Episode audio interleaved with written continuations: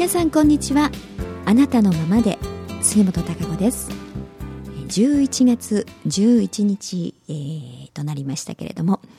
えー、先週もですねいろいろ食物の話体の話、えー、システムのねお話なんかをさせていただいたんですけれども今月の頭の文章ホームページ上のねメッセージのところにもそういったお話を書かせていただきました。でやはり皆さんもね、自分の体のこと、まあ、健康のことであるとかね、普段、あの、食べている食物、体に取り入れるものっていうのは非常に興味があるところだと思いまして、いろいろ、あの、質問もですね、あの、受けたんですね。それで、あの、ちょっとその関連の話をね、今回もさせていただきたいなと思ってるんですが、えー、ここのところですね、あの、動的平衡とか、あの、生物多様性とかねそういった生命、そのもののが、まあ、何かといいますか、え、命とは何かみたいなねそういったようなこと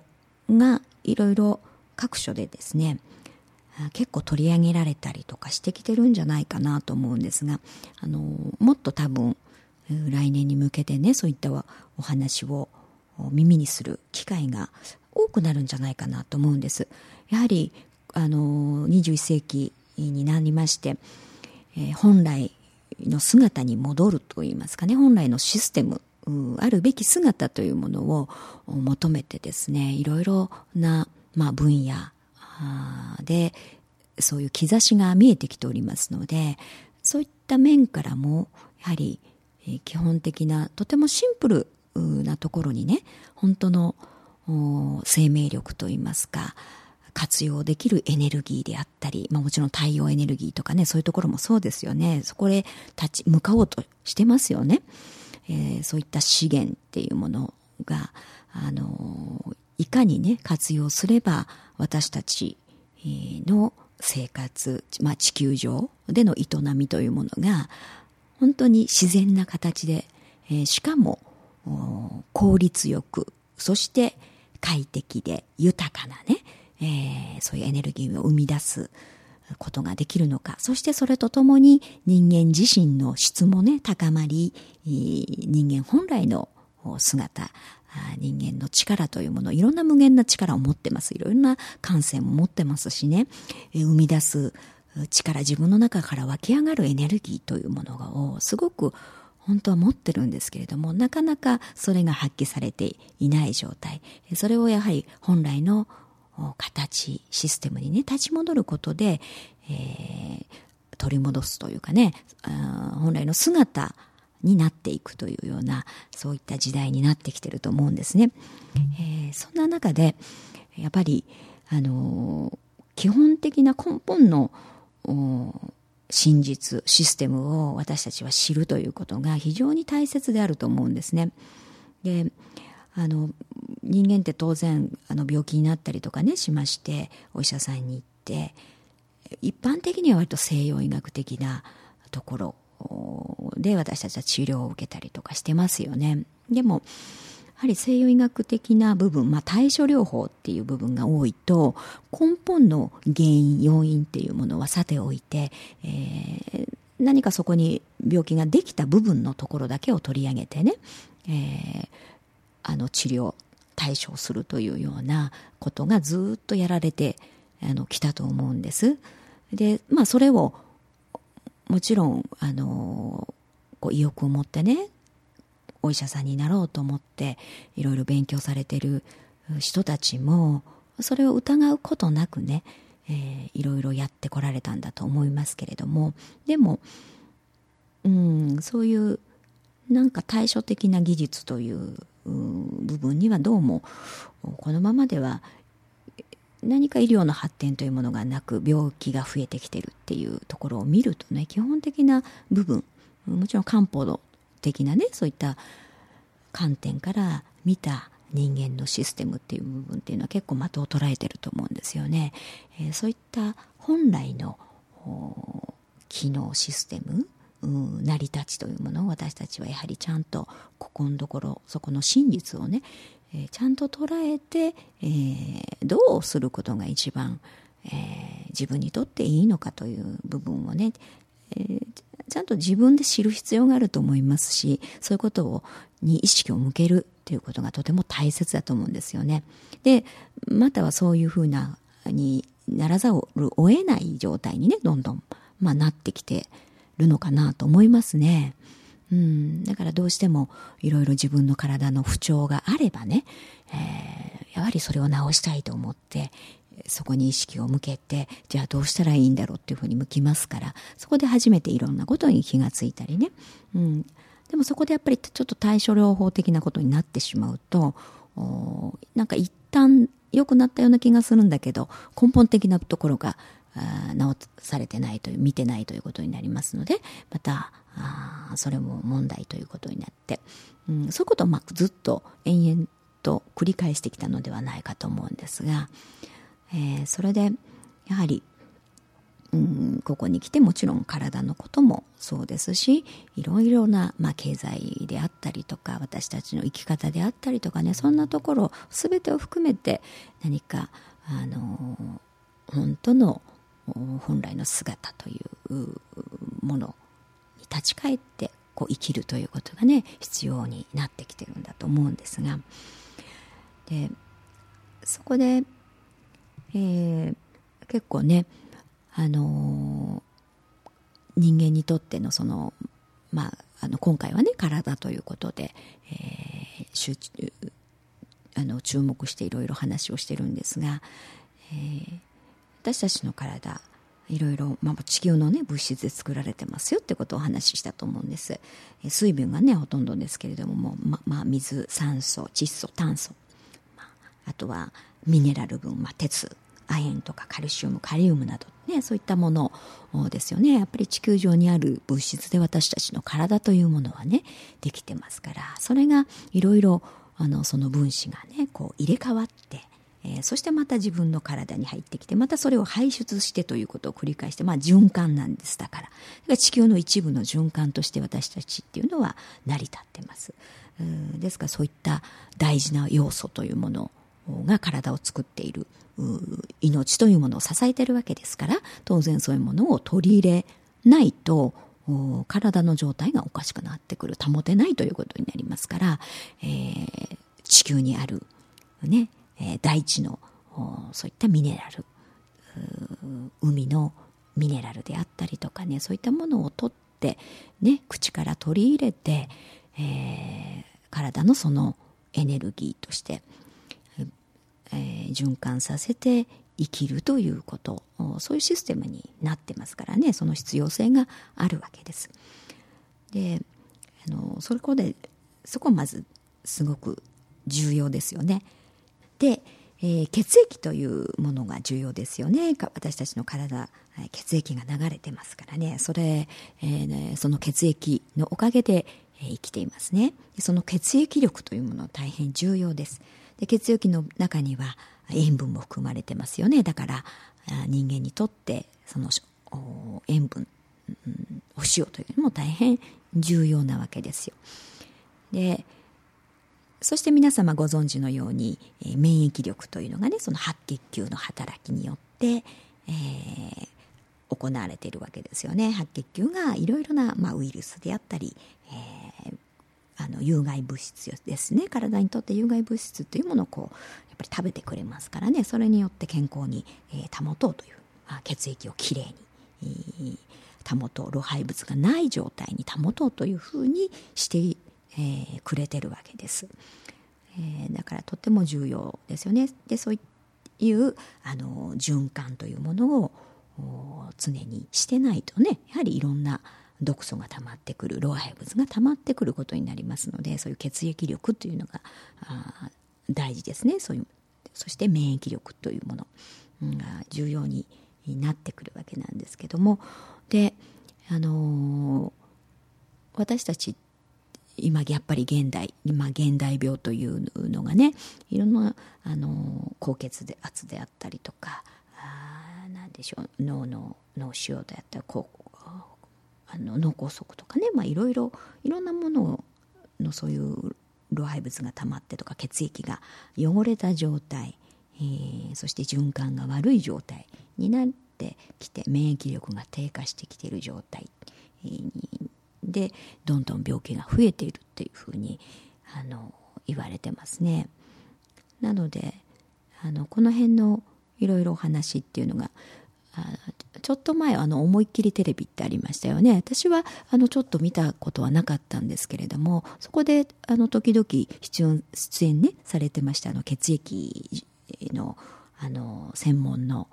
石原先生という先生がいらっしゃいますけれどもちょくちょくそこで、まあ、体を温めるっていうようなお話免疫力を上げるためにはっていう話を、あのされてたそうなんですけれどもね。私直接、あの先生にはねお会いしていろいろ話も聞いたことがありますし実際に、えー、そういったお医者さんの立場からのね、やはり西洋医学の立場とは違うあの方は見解をされてますよね。病気に対してなぜ増えるのかっていう。でそういうことが重要なんだっていうことをお話しされてました。私は全くあの共感あのしてますねそのお話に。そして、えー、実際にそういった自分の血液力を上げる、ね、免疫力を上げる。そしてこう循環を毒素をね。循環良くするっていうことに体温を上げましょうっていうようなお話もされてますしご自身でもあのね伊東の方にね保養所とかも作られてそこでまあ、肥満の方であったりとかね、えー、ちょっと病気を持たれてる方あとはまあ病後の方というのかなそういった、まあ、現代病ですよね。いわゆるあやるあらゆるね現代病、うん、そういったものにかからないようにとか、まあ、もしくはかかった後の方であったりとかいろいろだと思うんですけれどもね健康に保つということで、えー、そういった保養所であのちょっと断食まあ、全く食べないわけじゃないですけどね。体にとって必要なあ要素、まあ、そういう生姜と体を温めるね生姜であったりとか。あとは人参ですよね。人参やっぱり土のものですね。大地の食べ物ですに大地にできる食べ物っていうそういうのはミネラルを含んで含んでますからね。それで実際に、えー、そういった人参とリンゴのジュースを飲んでの、まあ、断食みたいなことをね、えー、やって、まあ、体を整えるっていう本来の機能に戻していくっていうことですよね、えー、そんな保養所なんかもやっておられますけれどもあのー、えー、でそれでますますね何かそういったこと真実のねうんことっていうのが注目されてきてると思います。で実際にねやはり普段できることっていう私たちができることっていうのはたくさんあると思うんですよね。で一般的にほらやっぱりあのいろんな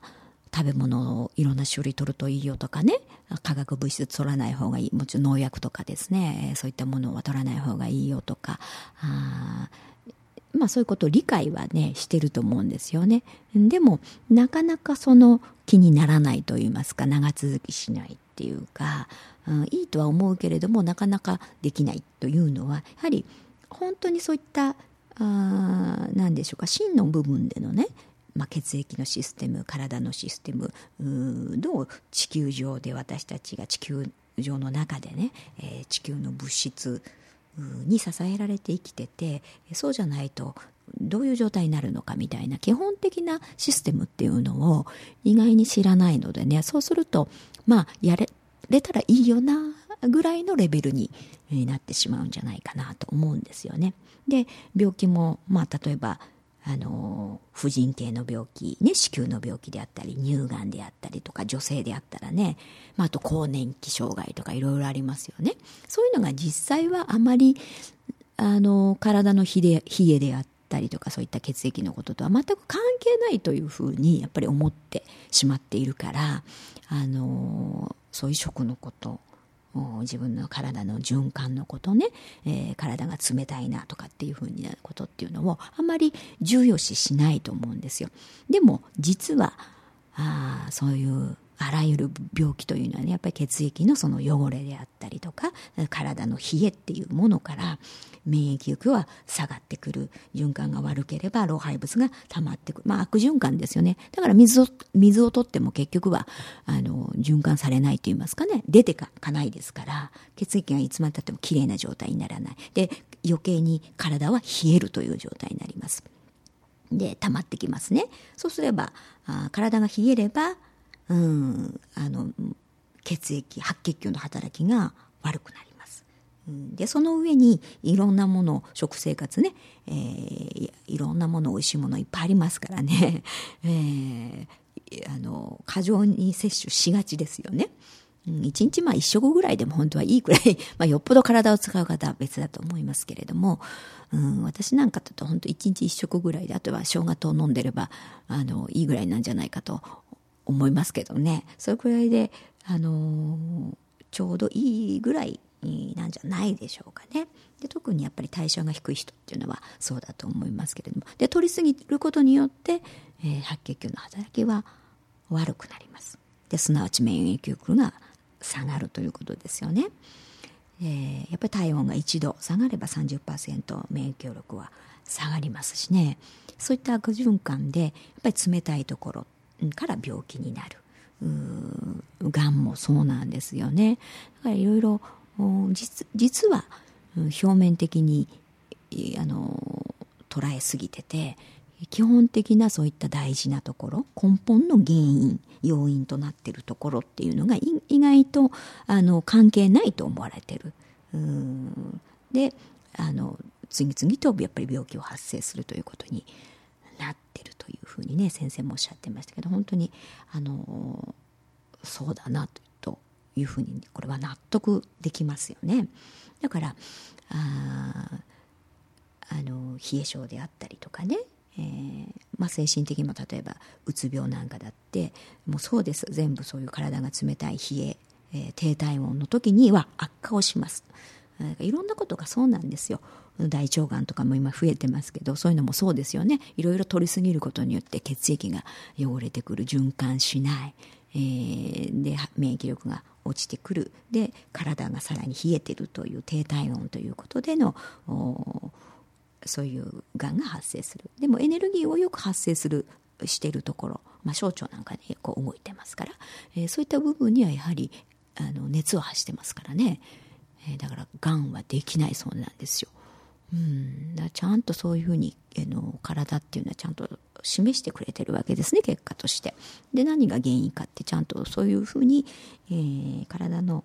原理というものを追っていけば見えてくるってところがありますから、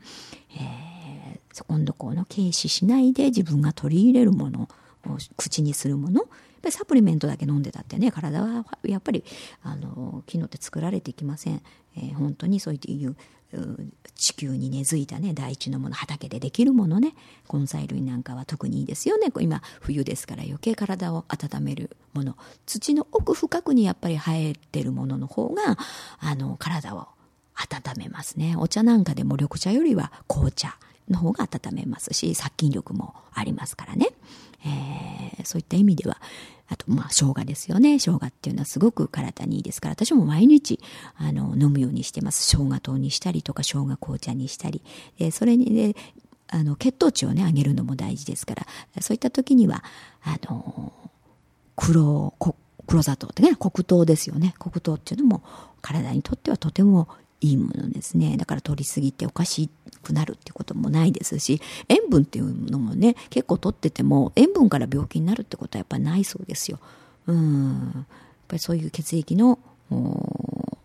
血液力が低下するっていうことでの病気ですよね。だからあの血液にとって塩分っていうのは必要なものですよね。海水のそういう。ミネラル分を含んだものっていうそれで維持されてるわけですからで塩分っていうのは体も温めますので、えー、そこをあまりセーブしすぎると当然、えー、冷えの原因にもなりますからね免疫力も落ちてくるっていう風で何かしらそういう栄養学というものもなんかちょっと偏った感じにねあの浸透していたりっていうことが多いと思います。えー、そしていろいろ何十品目とか食べましょうとかいろいろありますけれどね、そういった栄養学っていうのは新しいもので、欧米からまあ来たものなんそうですね。えー、なので結構それっておかしかったねって今ここに来て見直されてるそうですけれどもそれで必ず健康にはならなかったということなんですそれは欧米人を見ればわかることなんですけれども、えー、その辺のところも本当じゃないというか真理ではないという部分えー、本来ね体ってやっぱり自分があの必要なものっていうのを欲するはずなんですよねだからそれをちゃんと取り入れていればいいはずですしあとはあの国土に合ったああのできる作物ってありますでしょ？だからやっぱり地のもの旬のものっていうのが体にいいわけですよね。えー、だから何か外国のね、南の方の暖かいところにやっぱりできるものっていうのは体を冷やします。だから日本人にとってどうかっていうとね、そういうものばっかり、えー、食べてるとやっぱ体がどんどん冷えていくということになりますね。えー、だから、あの、いろんなことの原理がね、あるわけですよ。で、昔はやっぱりそういうことがね、いろんな、あの、食べ物、いろんが流通してない時代ですから、やはり自分どこで取れたものであったり、えー、近くで栽培されたものっていうのは当然食べてますからね。まあ、その辺が、あの、健康を保ってたっていうことだとも思いますし、そういう体でずっと来たね、お年寄りの方々っていうのは健康なんじゃないかと思いますよね。うん。だから、インフルエンザなんかでもそうですよね。もちろん、昔のね、スペイン風邪が流行った時に、あの、そういう低、あの、抗体が自分の体の中にできてるんで、えー、あの、インフルエンザにね、今のインフルエンザにはかかりづらいんじゃないかっていうこともありますけれども、でもやはり基本的にそういった食生活っていうものが圧倒的に、やっぱり今の若い人たちというかね、現代人とは違うと思うんですよ。そこのところで本来の、免疫力であったり体のシステムっていうのがきちっと機能されてるから、えー、そういう外から入ってくるウイルスみたいなものが来てもねちゃんとあの免疫力自然治癒力というものがきちっと働くんでねひどくはならないっていうことだと思うんです。で最近の新型インフルエンザでもねやはり悪化をする人あの亡くなってる人っていうのはあの抗がん剤を使ってたりとかね、えー、まあ、内臓疾患があったりとかっていうふうに免疫力が非常に低下している状態の方っていうのはやはりあの悪化をしているということみたいですよね。うん、そういうものに未熟。まあ、あの、子供っていうかちっちゃい子もそうなのかもしれない。なかなかまだ体が作られてない状態っていうのもあるかもしれないですし、あとはやはり、その食生活っていうのがあるかもしれないですよね。うん、あの、今の食生活とか今の現代自前の若いお母さんたちがねが与えてるあの食物というものを食べてるわけですからね。果たして、えー、まあ、体のシステムがきちっとねちゃんと機能するようなね完成させられるような食べ物が取れてるかっていうとその辺もちょっと疑問ですよね。そういった意味からやはりインフルエンザにかかりやすかったりとかね、うん、あのすると思うんです。だから何につけてもやはり自分自身ですよね。自分自身がどうかっていうことでかかる人もあればかからない人もあるしっていうか、まあ、病気いろんなことがそうなんですけれども。自分があの整えておくっていうことかからない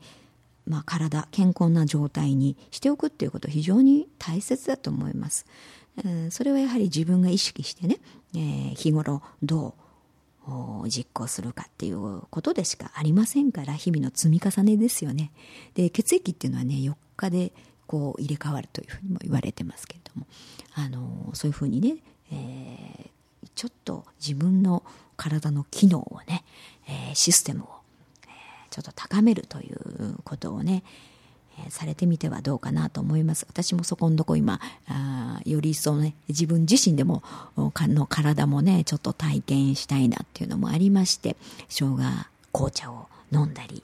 えー、生姜糖を飲んだりね、いろんな食べ物にできるだけそういった根菜類を中心に体が温まるものをね、私は結構冷え性体質なんですよ。うん、だから温めるものをね、食べるようにしてますし、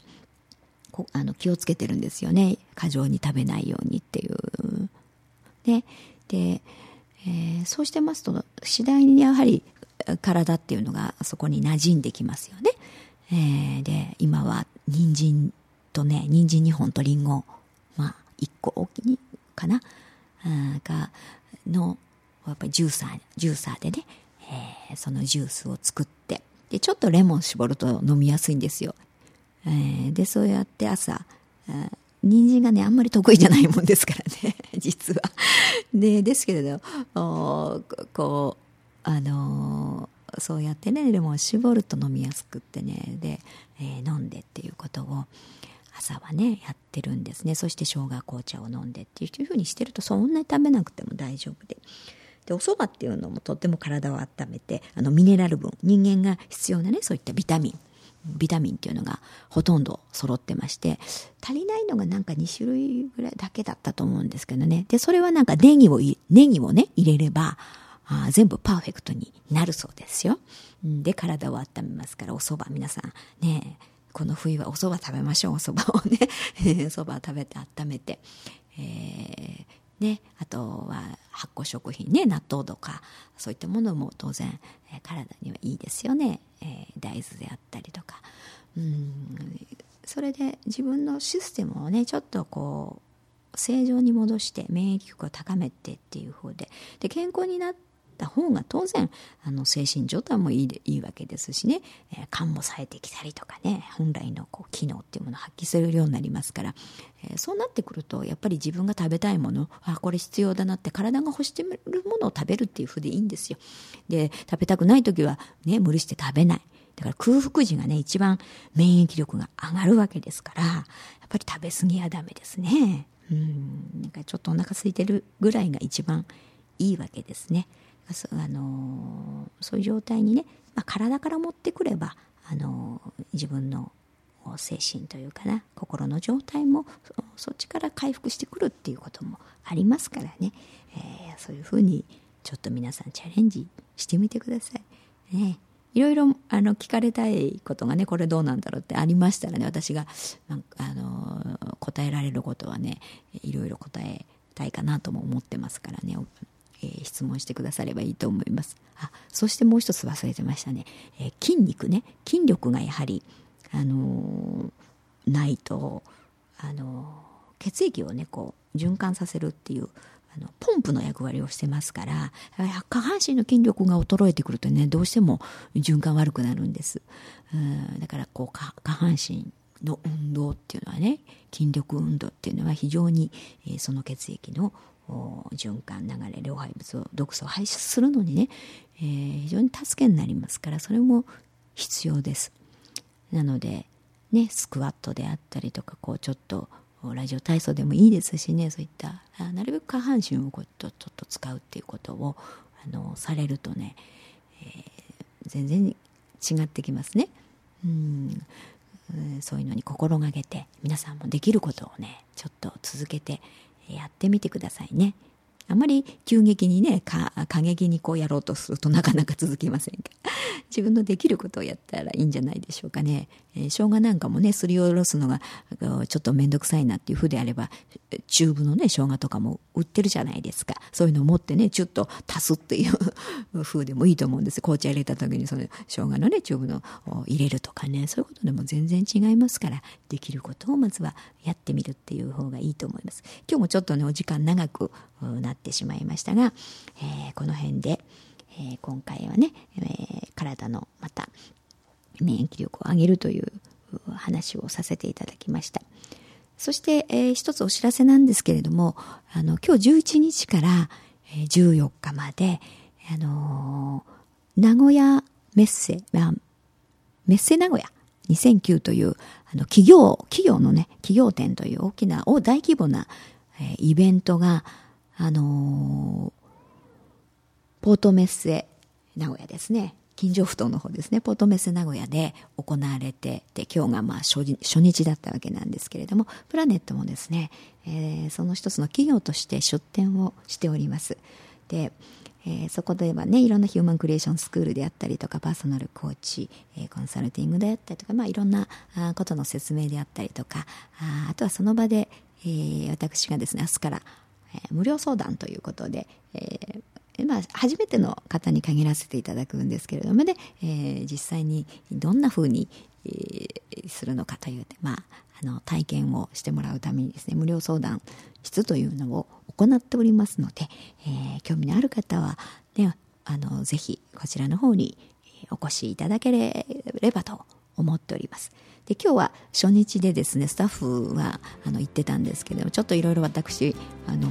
ろいろ予定が立て込んでおりましてちょっと今日は行くことができなかったんですけれども明日からは行っておりますので、えー、皆さん気軽に覗いてみてくださいね。はい、えー、それではまた来週お会いしたいと思います。